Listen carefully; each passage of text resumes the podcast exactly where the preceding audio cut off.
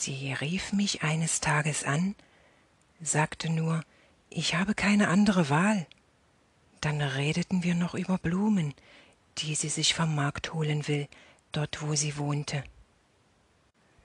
Und sie würde gern ein bisschen rumlaufen, einfach so, um runterzukommen. Wir legten auf und ich begann mir Jolandas Leben vorzustellen.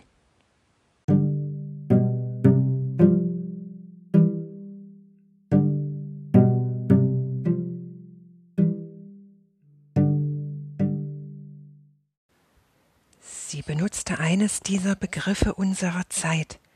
Jeder sagt, ich mache dies und das nur um mal runterzukommen. Und Jolanda?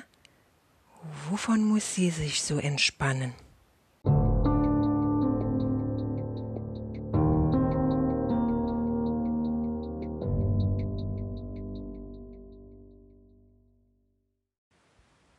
Mir fielen ein paar Dinge ein, die ich von ihr wusste.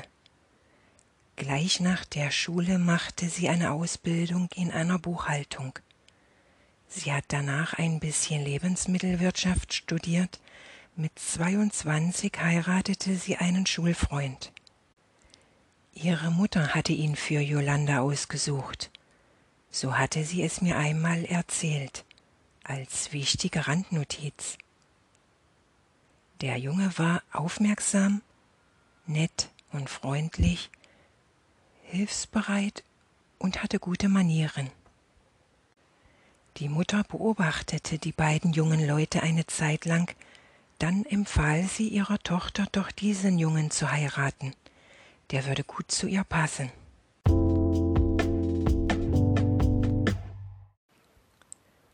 Worüber du in dieser Meditation erfahren wirst.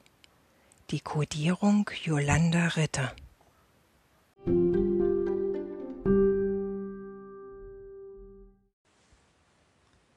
Jolandas Leben, die Kindheit, Erster Abschnitt Sie kommt als ältere von zwei Schwestern zur Welt. Als Säugling fällt sie einmal vom Wickeltisch. Die Mutter hatte sich beim Baden des Kindes kurz umgedreht. So passiert das Missgeschick, was aber zunächst keine sichtbaren Schäden zur Folge hat. Als sie zwei Jahre alt wird, gibt die zwanzigjährige Mutter das kleine Mädchen zu deren Großmutter in Obhut. Ihre Schwester bleibt im elterlichen Haushalt. So wachsen die zwei Geschwister vier Jahre lang getrennt voneinander auf, bis die Großmutter mit nur 57 Jahren an Eierstockkrebs verstirbt. Jolanda kommt in die Schule. Sie lebt jetzt wieder im Elternhaus zusammen mit ihrer Mutter, ihrem Vater und ihrer jüngeren Schwester.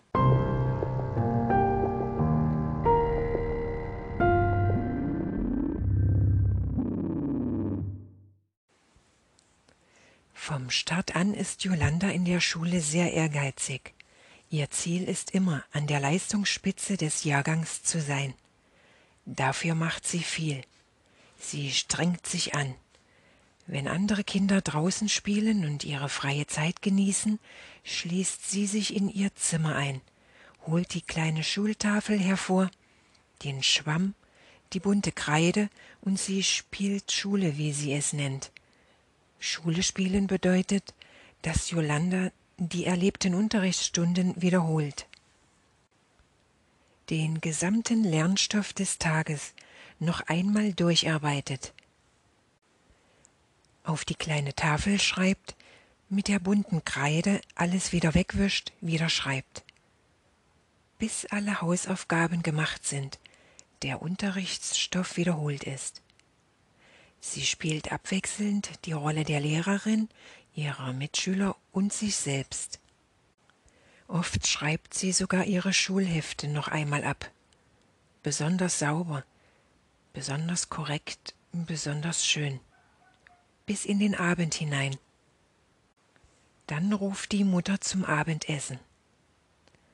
Jolanda isst dann nie viel. Sie ist ein sehr zierliches kleines Mädchen mit sieben Jahren ohne großen Hunger, eine schlechte Esserin. Sie leidet schon im Kindesalter unter schweren Verdauungsproblemen. Eine Entzündung der Bauchspeicheldrüse macht ihr eine Zeit lang das Leben besonders schwer. Der Schularzt diagnostiziert eine Unterernährung und überweist sie in eine Kinderklinik für Essstörungssymptomatiken. Essen unter Kontrolle. Sie soll ein paar Kilos an Gewicht zulegen. Der sechswöchige Aufenthalt im Zentrum für Kindergesundheit traumatisiert das achtjährige Mädchen. In dieser Kinderklinik herrscht ein raues Klima. Gleich am Tor zum Eingang prangt ein riesiges Schild. Ausdrückliches Besuchsverbot von Angehörigen während der gesamten Therapiezeit. Der Grundton der Gruppenbetreuer ist rau, barsch, laut, kalt. Die meisten der Kinder im Alter zwischen fünf und zwölf Jahren sollen hier richtig essen lernen. Dazu ruft sie eine schrille Klingel dreimal am Tag in einen trostlosen Speiseraum. Kahle Wände, es ist immer dunkel, nur manchmal wird eine grell leuchtende Standlampe angeschaltet, die unangenehmes Licht in den Raum flutet. Immer dann, wenn es ein paar der Kinder wieder nicht geschafft haben, ihre Teller leer zu essen. Dann müssen die anderen Kinder den Speisesaal verlassen. Es bleiben die Bummelanten zurück, wie sie von den lieblosen Betreuern abwertend betitelt werden. Sie müssen nun unter strenger Aufsicht das restliche Essen auf ihren Tellern essen, koste es so viel Zeit und Mühe, wie es denn koste. Keinen Appetit? Du bist satt? Das schmeckt dir nicht? Iss das auf. Manches der Kinder sitzt im ansonsten leeren Speiseraum zwei Stunden, drei Stunden und länger. Es weint erst laut, dann still vor sich hin. Das Essen inzwischen eiskalt geworden. Schon ein zweites Mal ausgewürgt, ausgekotzt. Dieses verdammte Essen hier, das weder gut schmeckt noch einen besonderen Grad an Nährwert besitzt. Immer nur eine Sorte billiges Weißbrot mit Marmelade und Margarine wird zum Frühstück gereicht. Dazu warme Milch, die immer leicht sauer schmeckt. Da hilft es, wenn man sich zwei große Löffel weißen Zucker reinrührt, brüllt einer der Betreuer demjenigen ins Gesicht, der seine Mimik vorzieht, einfach aus aufsteigendem Ekel, weil der Geschmack dieser Milch einfach grässlich ist. Jolanda muss eines Tages mit ansehen, wie ein Geschwisterpaar im Speiseraum zurückbleibt. Ein zarter Junge und seine kleine Schwester. Beiden schiebt der Betreuer zwei Löffel über den Tisch. Sie werden genötigt, unter Aufsicht ihr gerade ausgewirktes Essen noch einmal zu essen. Es herrscht das Prinzip Angst. Jedes Kind hier fürchtet sich davor, noch länger bleiben zu müssen. Der Aufenthalt wird vom Arzt verlängert. Wenn nicht das vorgeschriebene Zusatzgewicht erreicht wird, auf diese Tatsache weist ein speckiges Schild gleich am Eingang zum Speisesaal ausdrücklich hin.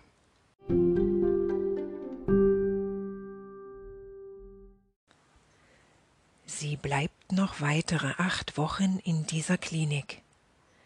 Gemeinsam mit ihrer kleinen Schwester Tessia, die vier Wochen später mit derselben Diagnose Untergewicht hier eingewiesen wird. Das jüngere Mädchen landet schon nach einer Woche Aufenthalt auf der Krankenstation. Sie erbricht sich nach jeder Mahlzeit. Viele Kinder liegen hier in ihren Betten, sind erschöpft vom Klinikablauf, schlafen viel. Das hier verabreichte Essen unterscheidet sich kaum von dem aus dem allgemeinen Speiseraum. Es ist die gleiche dicke, klumpige Mehlsoße, die von den Kindern Schlauchboot genannt wird. Sie klebt wie ein riesiges Stück Gummi auf dem Teller fest. Dazu immer diese Kartoffeln mit leichtem Essiggeschmack, drei feste Fleischklöße. Das einzig Gute auf der Krankenstation, hier wird mit etwas weniger Druck vorgegangen, mehr Zeit zum Essen.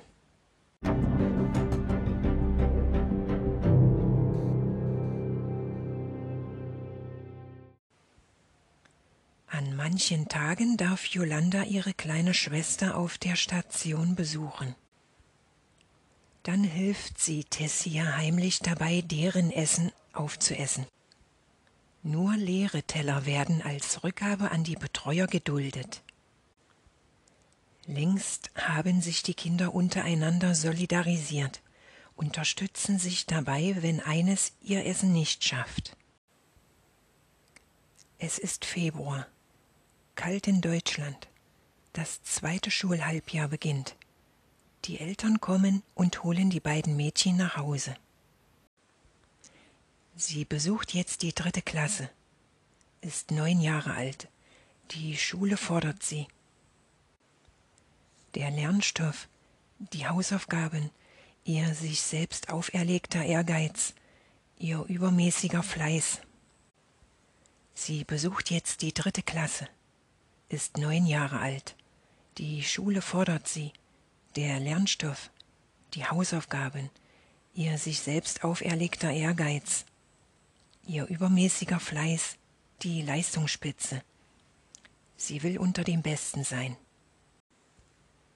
Es kommt eine weitere Herausforderung in ihr Leben. Ihr sportliches Talent führt sie in eine Gymnastikgruppe. Die Natur hat ihr die nötigen körperlichen Voraussetzungen dafür mitgegeben diesen zarten und doch athletischen, biegsamen Körper, der wie geschaffen scheint, auf einem Schwebebalken oder am Reck zu turnen. Der Sportlehrer und die Mutter erkennen ihr Talent. Sie fährt nun zweimal in der Woche zum Gymnastiktraining. Dafür muss sie fast eine Stunde Hinweg mit der Straßenbahn absolvieren und zurück noch einmal eine Stunde. Die Mutter und der Vater arbeiten beide den ganzen langen Tag.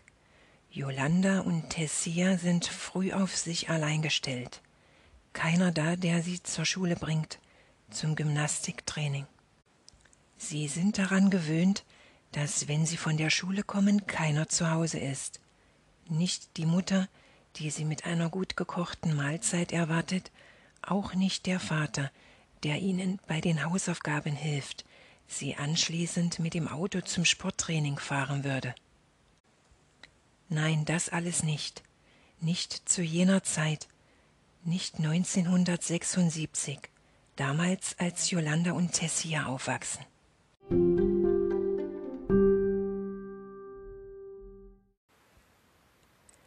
Die Mutter arbeitet als Buchhalterin für eine Baufirma. Sie hat studiert, als die beiden Mädchen noch klein sind. Abends, nachts, da saß sie über den Büchern, lernte Bilanzen auszuwerten, Beträge zu buchen, fünf Jahre Abendstudium, nebenher der Hauptjob als Kassiererin im Lebensmittelladen. Der Vater verlässt jeden Morgen um vier die Wohnung. Er ist auf dem Bau für alles und jeden zuständig mal Kraftfahrer, Polier, Maurer. Manchmal nachts klingelt es Sturm in der Wohnung. Ring, ring, ring, ring. Ein Mann brüllt Waggons, Waggons. Jolanda hört ihren Vater zurückbrüllen. Ich komme runter, warte. Dann zieht er sich schnell an und die Tür fällt ins Schloss. Jolanda liegt dann immer lange wach. Sie fragt sich besorgt, wo die Männer wohl hinfahren mitten in der Nacht. Wir laden Waggons ab, auf dem Bahnhof, erklärt ihr der Vater. Schweres Zeug, Säcke mit Brennkohle, Zement, Sachen für den Bau, mit reiner Muskelkraft. Dafür gibt es Extralohn. Wenn der Vater davon erzählt, sieht Jolanda so ein Blitzen in seinen Augen. Wenn er vom Extrageld spricht, er strahlt dann vor Freude und Stolz, tanzt manchmal so lustig vor ihr herum, und beide lachen so laut, dass die Mutter aus der Küche brüllt Was ist denn da los? Hört bloß auf. Im nächsten Teil erfährst du, was Jolanda im Gymnastikkurs widerfährt und wie es in der Schule weitergeht.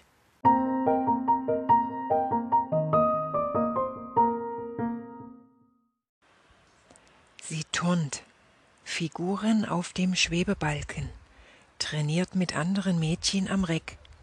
Kraftvoller Aufschwung, aufstützen, zehn Sekunden halten. Zuerst fangen die dünnen Ärmchen an zu zittern vor Anstrengung, dann der ganze kleine Körper. Auf die absolute Streckung des Körpers acht geben. Wiederholt Schwung holen, Überschlag. Der Trainer ruft gelangweilt, nochmal bitte. 20, 30 Überschläge folgen. Dann ist endlich Pause. 15 Minuten sind kurz. Die 25 Mädchen im Alter zwischen sechs und elf Jahren haben jetzt keine Zeit miteinander zu sprechen, herumzualbern, sich vielleicht lustige Begebenheiten aus ihrem Schulalltag zu erzählen. Nur schnell einen langen Schluck aus der mitgebrachten Trinkflasche nehmen. Erdbeersirup mit Wasser oder Mandarinengeschmack. 15 Minuten sind es nur. Jedes der Mädchen trocknet sich noch schnell den Schweiß mit dem Handtuch ab, bevor der Trainer laut ruft Weitermachen. Der Gymnastikanzug klebt jetzt nass geschwitzt auf der Haut. Die Innenflächen der Hände sind knallrot, sie brennen. Vom festen Greifen an die Holme.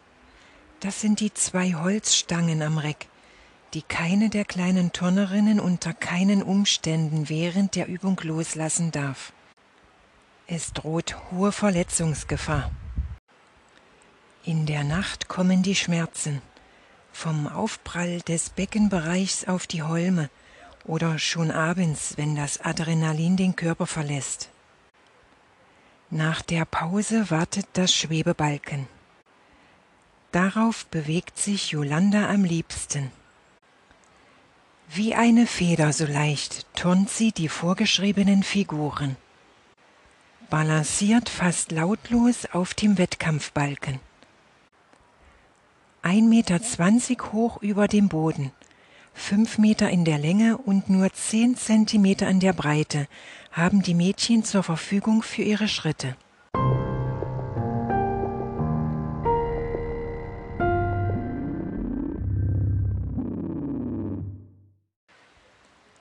Das Training ist hart.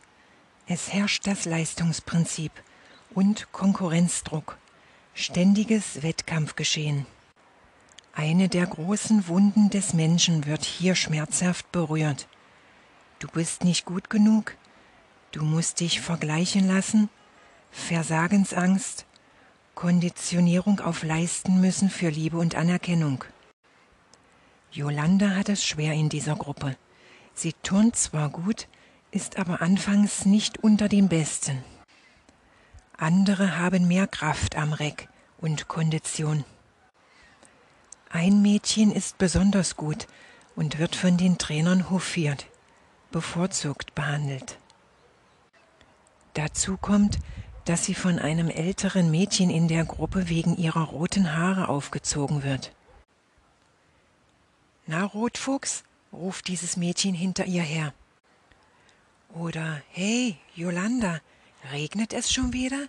Deine Haare fangen ja an zu rosten. An solchen Tagen fehlt ihr dann im Training die Kraft. Sie kann sich gar nicht auf die Schritte konzentrieren, die nötig sind auf dem Schwebebalken. Sie macht dann Fehler. Und der Trainer ruft Jolanda, das war nicht gut. Nochmal bitte. In Jolanda kommt dann dieses schlechte Gefühl hoch. Es fängt an im Bauch. Dann quält es sich nach oben bis zum Hals. Dort bleibt es stecken, wie ein dicker Kloß. Es geht einfach nicht weg. Auch wenn sie turnt, bleibt es da. Es fühlt sich so an, als ob sie jemand mit der Faust in den Bauch geboxt hätte. Sie will am liebsten laut aufschreien oder weinen, aber jetzt muss sie turnen. Dieses Gefühl soll verschwinden. Sie ärgert sich, dass es da ist und nicht weggehen will.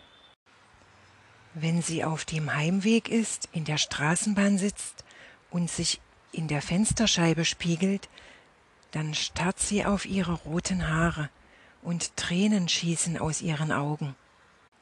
Sie kann sie überhaupt nicht aufhalten. Sie fließen aus ihr heraus, nicht einfach nur aus ihren Augen, aus dem ganzen Körper, so kommt es ihr vor. Eine ganz tiefe Verzweiflung ergreift sie. Sie schämt sich auch, weil sie einfach so in der Straßenbahn weint. Die anderen Leute schauen sie so komisch an. Sie spürt ihre Blicke, schaut aber nicht zurück. Sie macht so, als ob sie aus dem Fenster schaut, aber sie sieht dort überhaupt nichts. Ihr Gesicht ist voll Tränen. Wenn sie zu Hause angekommen ist, versucht sie ganz leise die Wohnungstür aufzuschließen. Keiner soll sie so sehen, mit verweinten Augen. Die sind dann ganz dick geworden, aufgequollen. Sie stellt ihren Rucksack im Flur ab, zieht ihre Jacke aus, die Schuhe und hört die Mutter mit dem Vater im Wohnzimmer laut diskutieren. Über die Arbeit. Oft streiten sich die Eltern über alles Mögliche. Jolanda hört da gar nicht mehr hin. Es ist spät. Sie hat auch meistens keinen Hunger mehr. Sie schleicht dann in ihr Kinderzimmer, das sie sich mit ihrer jüngeren Schwester teilt. Das Zimmer ist sehr klein. Der Platz reicht nur für einen Schrank, ein Bett und einen Schlafsessel. Das ist ein Sessel, den sie ausklappen kann. Sie muss nur ganz fest an einer Schlaufe ziehen, dann bewegen sich zwei dicke Schaumgummipolster auf sie zu und fallen vor ihren Füßen zu Boden. Sie fand das damals so lustig, wie sie nur an dieser Schlaufe ziehen muss und aus dem Sessel ein Bett wird. Damals, als die Eltern die beiden Schwestern fragten, wer denn nun das Bett und wer von ihnen den Schlafsessel haben möchte, da hat sie sich sofort für diesen Sessel entschieden und Tessia für das Bett.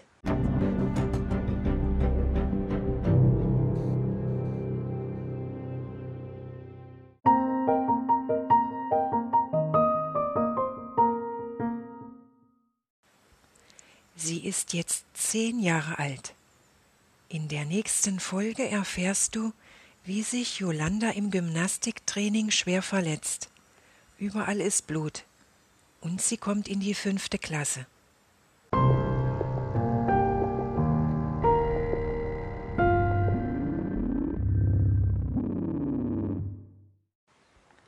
Sie turnt weiter auf dem Schwebebalken. Und sie wird immer besser. Doch dieses andere Mädchen dort in ihrer Gymnastikgruppe, es hört einfach nicht damit auf, Yolanda zu ärgern. Es macht weiter. Gerade wenn sich Yolanda auf die schwierigen Schritte konzentrieren muss. Dabei fixiert sie einen Punkt in der Ferne. Schaut, während sie turnt, auf diesen Punkt.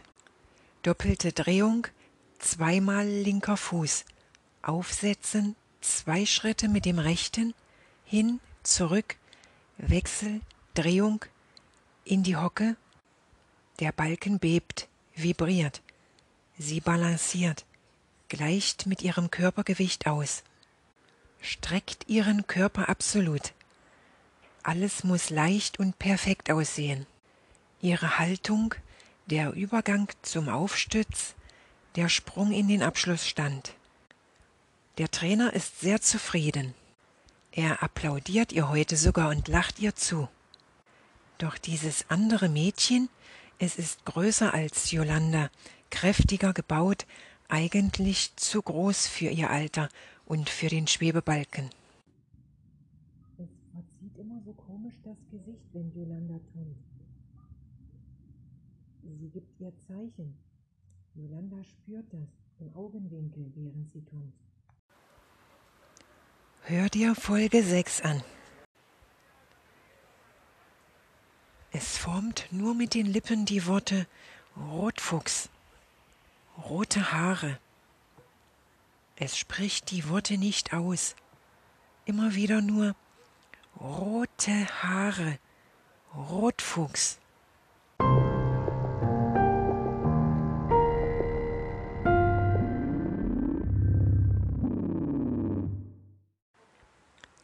Dieses Mädchen steht hinter dem Trainer. Die anderen können es nicht sehen. Es starrt zu Yolanda herüber, während die versucht, den fiktiven Punkt in ihrer Kür zu halten. Yolanda spürt die Worte dieses Mädchens. Sie muss nicht herüberschauen. Sie fühlt, wie es ruft Rote Haare. Da ist Yolanda mit den roten Haaren. Und dann lacht es verächtlich, laut, und doch hört das keiner außer Yolanda. In ihr hallen die Worte wieder. Rotfuchs, rote Haare und dieses schlechte böse Lachen. Es klingt wie ein großes, überlautes Orchester, in welchem ein paar ungeschickte Musikanten stümperhaft die Percussion aufeinanderschlagen. Es tut ihr in den Ohren weh, es dröhnt schmerzhaft durch ihren gesamten Körper. Doppelte Drehung, zweimal linker Fuß aufsetzen, zwei Schritte mit dem rechten. Hin, zurück, Wechsel, Drehung in die Hocke. Plötzlich kann sie die Musik nicht mehr hören. Die Töne, die sie führen sollen durch ihre Kür auf dem Schwebebalken. Sie schaut zum Trainer, der nur fragend zurückschaut. Was ist mit dir? Alles in Ordnung? Sie balanciert, setzt die nächsten Schritte, springt in den Handstand, hält die Figur zehn Sekunden lang. Alles muss leicht und perfekt aussehen.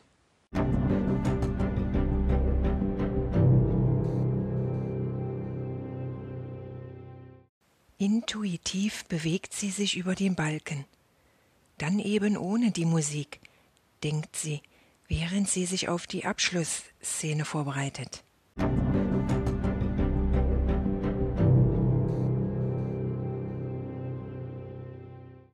Auf den Übergang zum Aufstütz und den finalen Sprung in den Abschlussstand. Sie will nicht zu diesem Mädchen herüberschauen. Sie spürt, wie es förmlich schreit.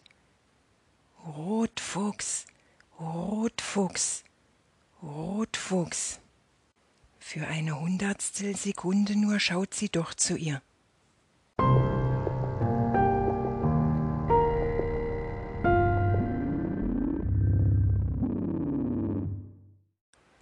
Auf einmal ist der Punkt verschwunden. Sie kann ihn nicht mehr finden nicht fixieren. Sie ist jetzt orientierungslos. Der Schwebebalken unter ihr vibriert. Sie spürt seinen Halt in ihren Füßen nicht.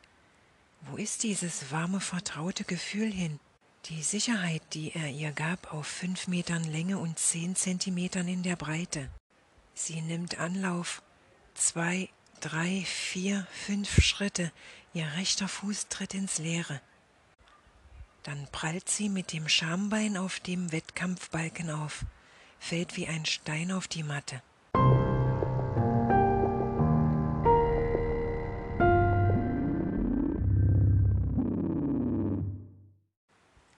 Das Orchester hört schlagartig auf zu spielen. Die Percussion fallen auf den Boden. Nur ein monotoner Summton bleibt. Yolanda entschließt sich, ihre Augen geschlossen zu halten. Sie spürt, wie warmes Blut aus ihrem Körper rinnt. Ganz langsam, aber stetig fließt es zwischen ihren Beinen heraus.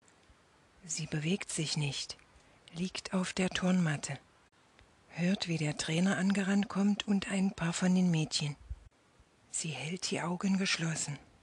Sie rufen Jolanda, kannst du uns hören? Sag was. Sie sagt nichts. Sie bekommt mit, dass der Trainer einen Arzt anruft. Der soll schnell kommen. Dann greift er an Jolandas Handgelenk, sucht nach dem Pulsschlag, zählt laut. Sie will jetzt aufstehen. Mir geht es gut rufen, damit alles wieder gut ist. Aber sie kann nicht aufstehen. Sie kann die Augen nicht aufschlagen. Aufstehen, nein, es geht nicht. Sie kann nur mit sich selbst reden.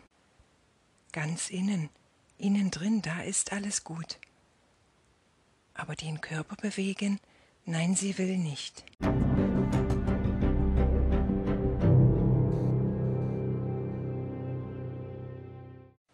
Jetzt hört sie, wie die anderen Mädchen sich um sie sorgen. Eines weint ganz laut die ganze Zeit. Sie holen ein Kissen, legen es ihr behutsam unter den Kopf. Es ist schön weich. Jemand wischt mit einem Handtuch das Blut zwischen ihren Beinen auf, das immer noch stetig aus ihr herausfließt. Langsam und warm. Als der Arzt kommt, schläft Jolanda ein.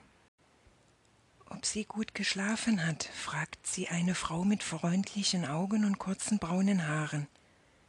Und was sie trinken will, fragt sie auch. Jolanda sagt Kakao bitte. Danach schläft sie wieder ein. Ihre Eltern kommen sie besuchen. Die Mutter weint die ganze Zeit. Sie hat sich auf Jolandas Krankenbett gesetzt, gleich vorn am Fußende. Sie ist ganz klein und zusammengesunken. Sie flüstert mit dem Vater, schneidet einen Apfel in Stücke, ganz ordentlich in vier fast gleiche Stücke. Das findet Jolanda lustig. Die Eltern merken nicht, dass sie längst wach ist. Die Mutter holt die Kuchenform von zu Hause aus ihrer Tasche. Sie hat Jolanda ihren Lieblingskuchen mitgebracht. Schokodunkler und heller Teig werden ineinander verrührt. Das macht Jolanda am liebsten, wenn die Mutter am Wochenende einen Kuchen backt. Dann fragt sie Jolanda, ob sie den Teig rühren will. Sie nimmt dann den ganz großen Löffel aus dem Fach über dem Ofen, füllt damit den Teig in die Form und darf ihn dann auch in den Ofen schieben.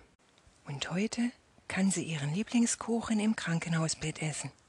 Jetzt weint die Mutter erst recht, als sie mitbekommt, dass Jolanda wach ist. Sie weint vor Sorge und vor Freude auch. Der Vater raunt sie an, sie solle bloß damit aufhören. Dann bekommt Jolanda endlich ein großes Stück von ihrem Lieblingskuchen. Und die freundliche Krankenschwester schiebt ihr so ein kleines Brett vor ihr Gesicht. Da steht eine große Tasse drauf mit warmem Kakao. Alle lachen laut, weil Jolanda so verdutzt guckt, wahrscheinlich weil es so lustig aussieht, wie das Brett mit dem Kakao direkt vor ihrer Nase ist, und in beiden Händen hält sie je ein Stück Kuchen. Sechs Wochen muss sie im Krankenhaus bleiben. Sie hat sich bei ihrem Sturz vom Schwebebalken das Schambein gebrochen. Und eine riesige Platzwunde im Genitalbereich muss auch erst wieder gut verheilen.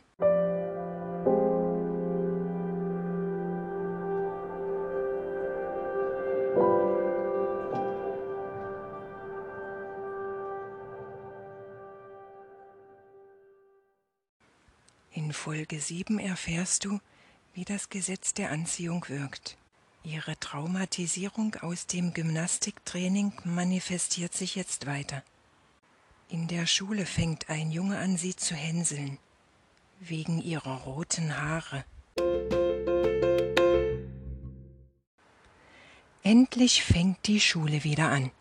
Nach ihrem Unfall lag sie fast sechs Wochen im Krankenhaus. Jetzt kommen ihre Freundinnen und besuchen sie zu Hause. Sie bringen die Hausaufgaben und erzählen Jolanda die neuesten Geschichten.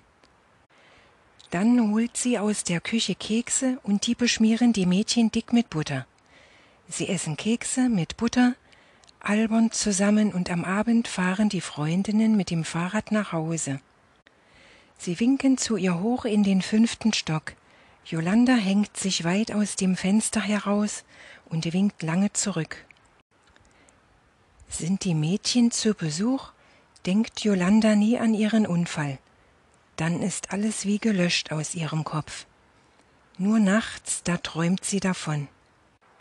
Sie sieht sich wieder auf dem Schwebebalken turnen.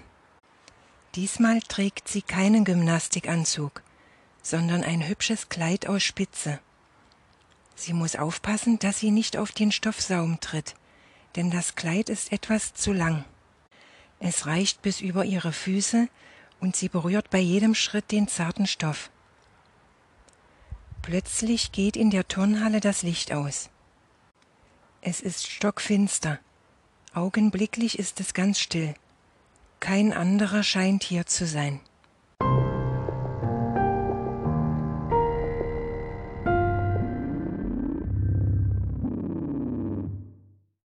Im nächsten Moment tastet sie nach dem Balken unter ihr.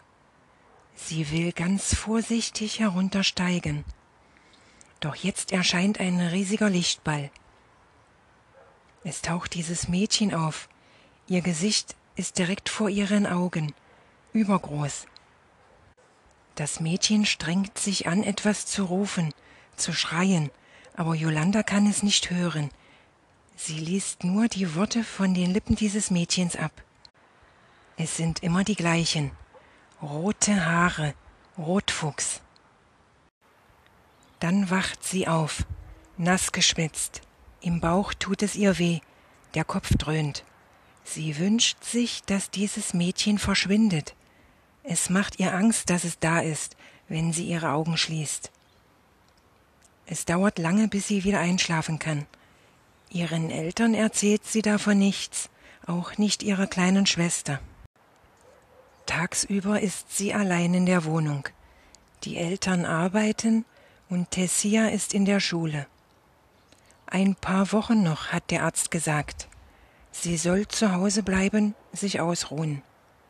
Und fast jede Nacht tauchen in ihr immer wieder dieselben Bilder auf.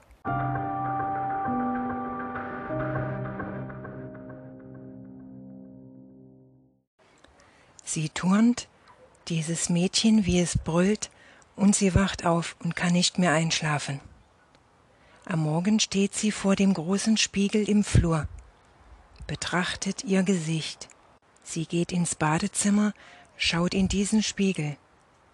Sie betrachtet sich ganz genau, fährt mit ihrem Blick den äußeren Rand ihres Gesichtes entlang, vermisst wie mit einem Lineal ihre Augen, die Nase, den Mund, die Ohren, geht mit ihrem Gesicht ganz nah an den Spiegel vor.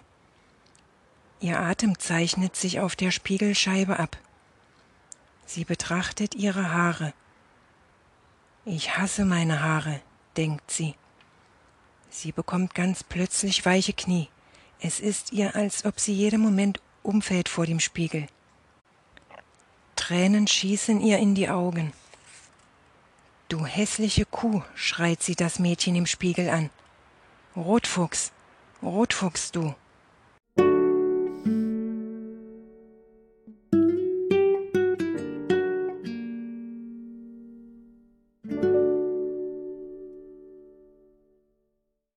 Vier Wochen später sind es noch zehn Minuten, bis der Unterricht beginnt. Ein neuer Junge ist dazugekommen in die Klasse. Er sitzt direkt hinter Yolanda. Ein blonder, großer, schmaler Junge mit eckigem Gesicht und langen, dünnen Armen und Beinen. Er ist mindestens einen ganzen Kopf größer als sie. So schätzt sie, als sie ihn kurz mustert in der ersten Stunde. Da saßen alle Schüler schon auf ihren Plätzen, lernbereit und warteten auf den Lehrer.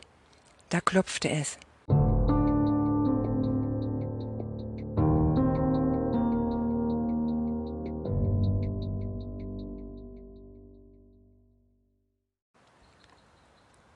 Als die Tür aufging, nur einen Spalt breit, steckte dieser Junge seinen Kopf hindurch. Hallo, rief er ganz laut in den Raum, lachte albern, ging nach vorn an den Lehrertisch und brachte sich dort in Position. Er stand wie der Lehrer da, seine Blicke wanderten durch die Reihen, Bank für Bank. Gerade bei Yolanda blieb sein Blick hängen. Er streckte den Arm aus und zeigte auf den Platz hinter ihr. Ist da noch frei? rief er. Auf die Antwort wartete er gar nicht erst. Er griff zu seiner Schultasche und mit großen Schritten ging er auf Jolanda zu, schlug dann einen Haken und schmiss sich geräuschvoll auf die Bank. Der Unterricht begann. Von der ersten Minute an spürte sie die Blicke dieses Jungen auf ihr. Er starrte sie an. Sie konnte es fühlen, obwohl sie zum Lehrer schaute, der an der Schultafel vorn den Satz des Pythagoras erklärte. In der Klasse war es still. Nur das weiße Stückchen Kreide des Lehrers fuhr knacksig auf der Tafel entlang. Die Blicke der Schüler wanderten abwechselnd zur Tafel und wieder zurück auf ihr Schulheft. Jetzt sollte jeder die Höhe eines Dreiecks mit dem Satz des Pythagoras berechnen. Dieser besagt, dass in einem rechtwinkligen Dreieck die Summe der Kathetenquadrate gleich dem Quadrat der Hypotenuse ist. Also a Quadrat plus b Quadrat ist gleich c Quadrat.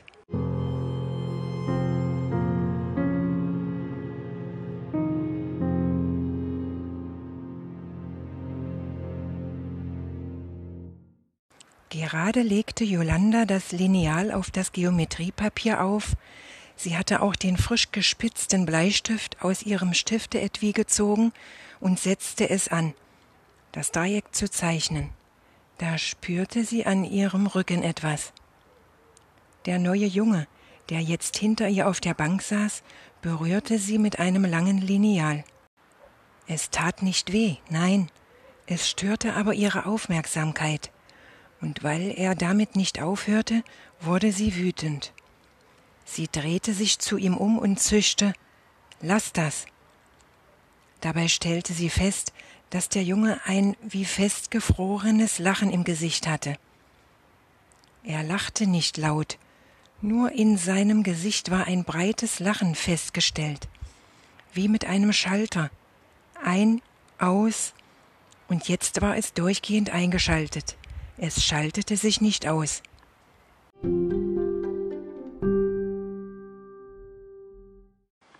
Eine Weile ging das so, bis der Lehrer das Spiel unterbrach. Er ermahnte den Jungen, damit aufzuhören und holte ihn nach vorn an die Tafel.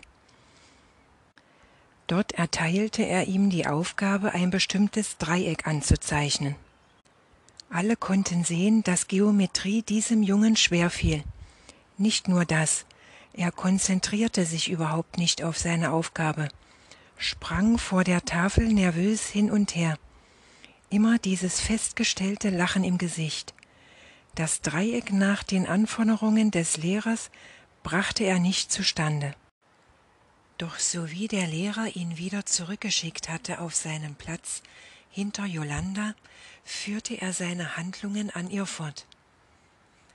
Mit einem noch längeren Lineal stocherte er jetzt in ihren Haaren herum.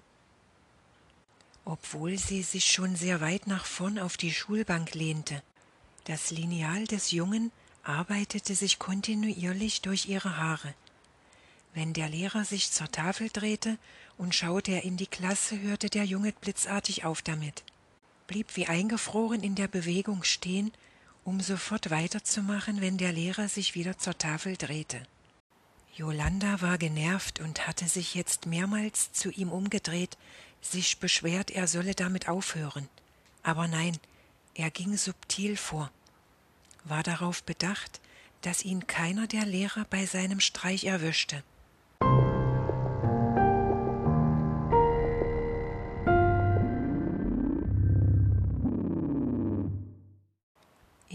Vierten Stunde im Matheunterricht erstarrte Jolanda.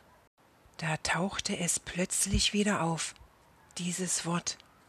Das Mädchen aus dem Gymnastiktraining hatte es ihr zugebrüllt mit verächtlichem Ton und hasserfülltem Gesicht.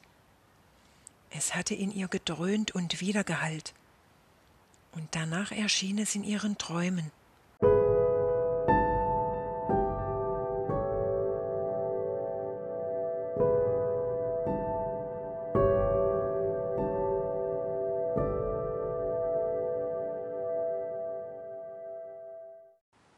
Wachte mit Schrecken auf, der Kopf schmerzte ihr, im Bauch tat es weh. Dieses Wort flüsterte der neue Junge ihr jetzt von der hinteren Bank zu. Rotfuchs. Und mit dem Lineal ging er dabei durch ihre Haare. Rotfuchs. Er sagte es mit bestimmtem Unterton, der ihr solche Angst machte. Sie fiel augenblicklich innerlich zu Boden.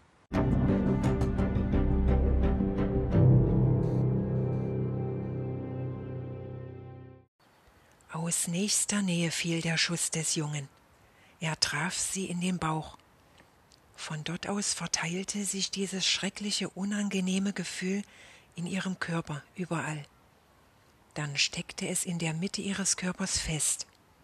Da blieb es liegen, wie eine riesige Kanonenkugel. Sie hatte gehofft, dass sie niemals mehr dieses Wort hören würde. Dieses Wort, das sie vom Schwebebalken stürzen ließ, sie ins Krankenhaus brachte, von dem sie Albträume hatte seit vielen Wochen. Das Wort, das so verächtlich auf ihre roten Haare wies, die sie selbst vor ihrem Unfall noch sehr mochte. Jetzt hasste sie ihre Haare. Grenzenloser Selbsthass in ihr. Die Wunde der Ablehnung und die der Demütigung reißt schmerzhaft ein. Sie blutet. Es sind diese zwei von insgesamt fünf Seelenwunden der Yolanda. Jeder von uns trägt sie in sich. Wir werden mit ihnen geboren.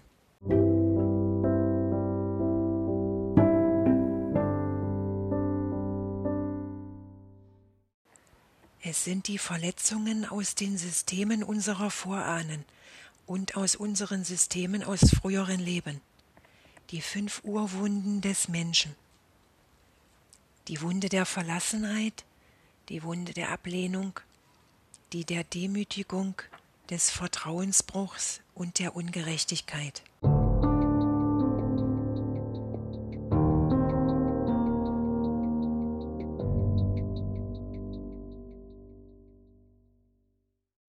Dazu die Glaubenssätze Ich bin falsch, ich bin nicht gut genug und ich bin es nicht wert, geliebt zu werden.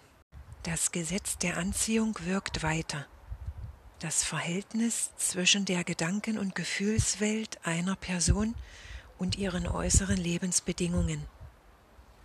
In der nächsten Folge erfährst du, wie die Situation ihren Höhepunkt erreicht und Yolanda, sie zieht ihr Ego hoch, verschließt ihr Herz, schaltet sich in den Kampfmodus.